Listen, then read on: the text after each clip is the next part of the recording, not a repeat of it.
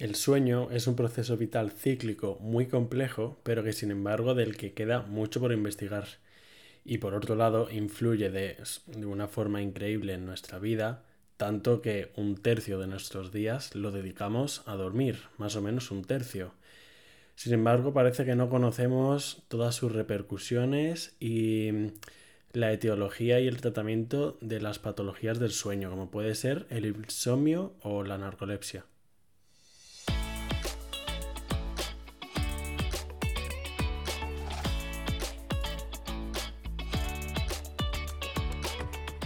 Hola a todos, yo soy Gonzalo Vaquero y estáis escuchando Entiende tu Salud, un podcast en el que hablamos de temas sanitarios de una forma sencilla. Ya intuiréis que en el tema de hoy vamos a hablar del sueño. Vamos a tocar tanto las generalidades del sueño, las fases que tiene, la higiene que podemos tener del sueño y una patología que es muy prevalente, el insomnio. Vamos a empezar por las generalidades. El sueño como tal se entiende que es un proceso cíclico y circadiano, o sea que ocurre cada 24 horas. Es muy complejo y tiene a su vez distintas fases. Está por un lado la fase de la vigilia y después la fase del sueño. Y la fase del sueño se divide en dos, la fase REM y la fase no REM, que después eh, incidiremos en ello. Como tal se entiende que es un sistema homeostático, es decir, que se tiende al equilibrio, como tantas cosas en el cuerpo humano. Esto quiere decir que hay un aumento acumulativo de la necesidad de dormir según cuanto avanza la vigilia. No es directamente proporcional, pero a mayor cantidad de vigilia se necesita una mayor cantidad de sueño profundo. Como he dicho, el sueño tiene una regulación circadiana, es decir, que tiene una ritmicidad de sueño-vigilia de 24 horas. Esta regulación se encuentra en el hipotálamo, que es una parte del cerebro, más concretamente en el núcleo supraquiasmático del hipotálamo.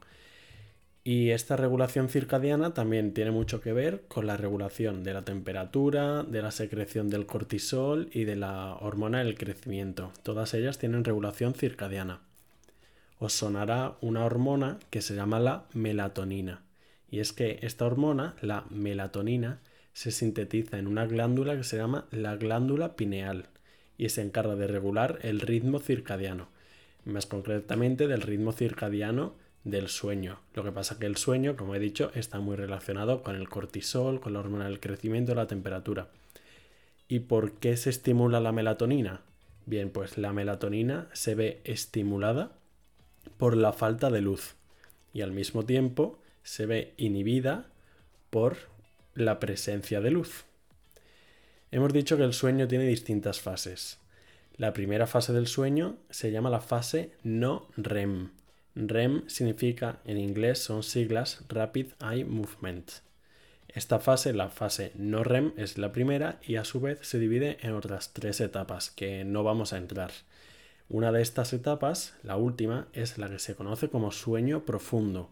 Por lo tanto, el sueño profundo está en el sueño no REM, no está en el sueño REM. Y en esta fase, en la fase no REM, para entendernos, lo que ocurre es que disminuye la actividad cerebral, es decir, el cerebro se va regulando, pero el cuerpo sigue con cierta actividad. Aún hay cierta contracción muscular. Más tarde, cuando acaba la fase no REM, comienza la fase REM, Rapid Eye Movement. En esta fase hay lo que se conoce como atonía muscular, lo que quiere decir que los músculos no tienen contracción, sino que están totalmente relajados. Pero por otra parte, sí que existe una mayor actividad cerebral.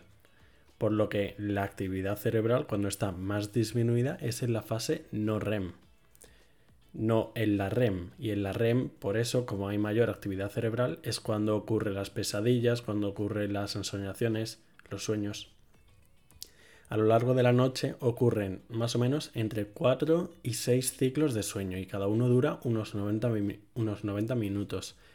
A medida que avanza la noche, los ciclos se van haciendo más largos y del mismo modo va aumentando la duración de la fase REM.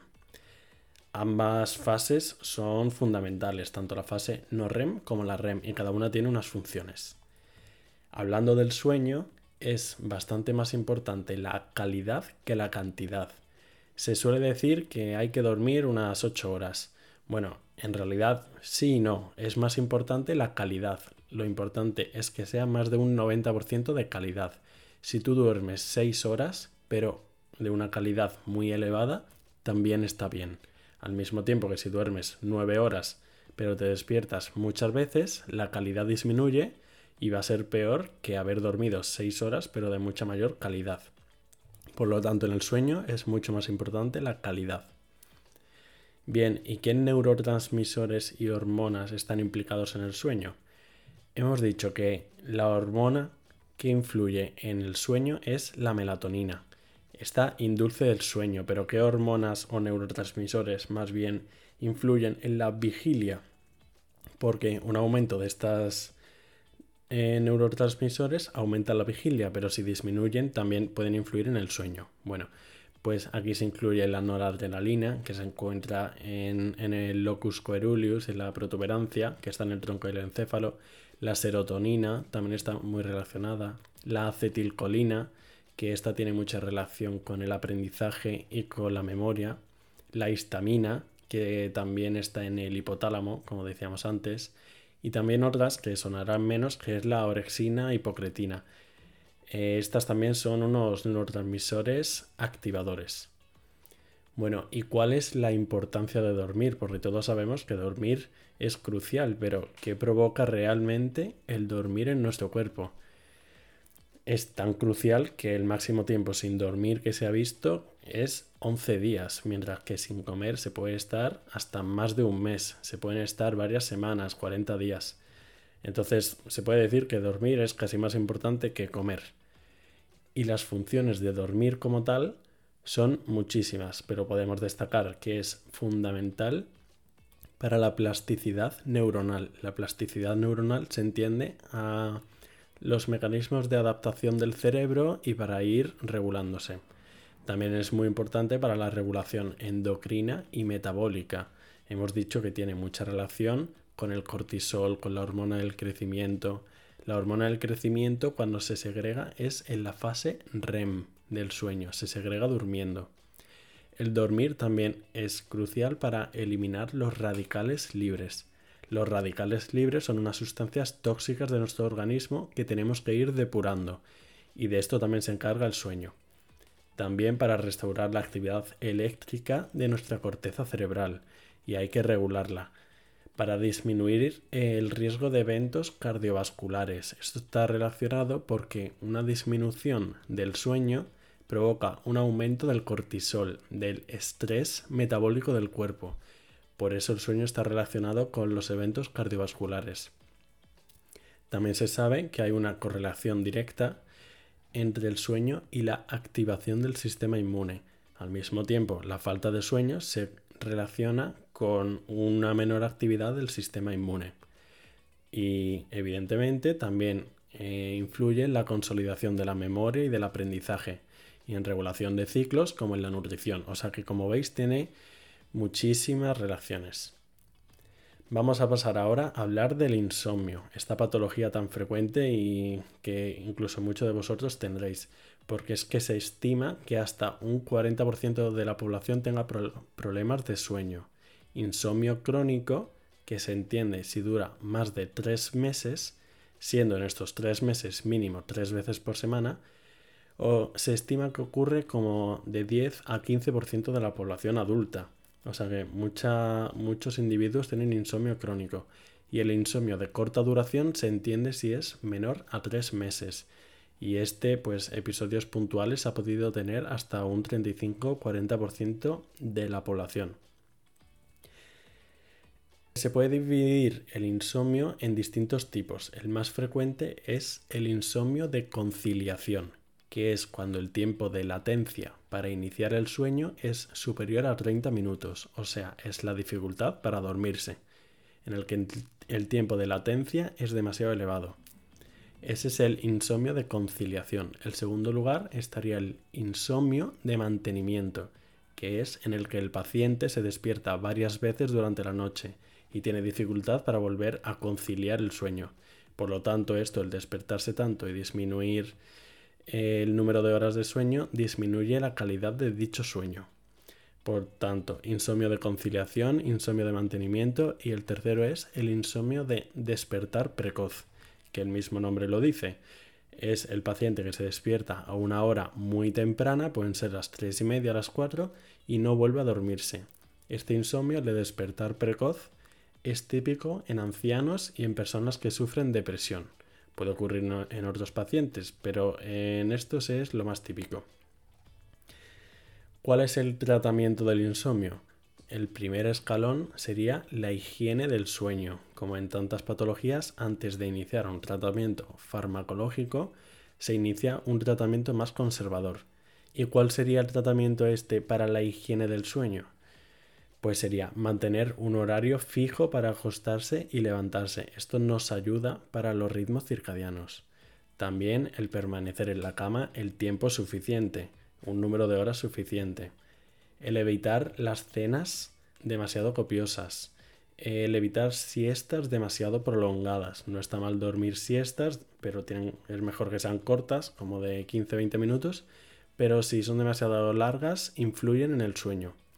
También se recomienda no hacer ejercicio muy extenuante un par de horas antes de irse a dormir, porque aumenta el cortisol y distintas hormonas. Eh, es necesario tener una temperatura agradable y unos niveles mínimos de luz. Evitar tanto el hambre como las cenas copiosas y además también hay que tener en cuenta el utilizar la cama solo para dormir, no utilizarla para ver la televisión, para leer, para escuchar música, la radio, para comer que esto también es frecuente. Y es que el insomnio como tal se define como una dificultad persistente en la iniciación, mantenimiento, consolidación o calidad del sueño que ocurre a pesar de una oportunidad y de unas circunstancias adecuadas para dormir. O sea, que no haya luz, que la temperatura sea agradable, pero que además repercuta al día siguiente o sea que provoque fatiga, alteración del ánimo, dificultad para la concentración, irritabilidad, ansiedad. Si no tiene síntomas, no se considera que tiene insomnio el paciente. Ya una vez pasado el tratamiento higiénico del sueño, la higiene del sueño, se pasaría, si es necesario, al tratamiento farmacológico. Y para el tratamiento farmacológico se diferencian o se utilizan sobre todo dos tipos de fármacos las benzodiazepinas y los fármacos Z. Antes de dar el tratamiento farmacológico hay que indagar si hay una posible causa del insomnio, como podría ser por fármacos, hay algunos fármacos que aumentan la vigilia, por patologías psiquiátricas, por una depresión, eh, un estrés postraumático, en fin, hay diferentes causas y hay que averiguarlas o intentar averiguarlas antes de dar un tratamiento farmacológico.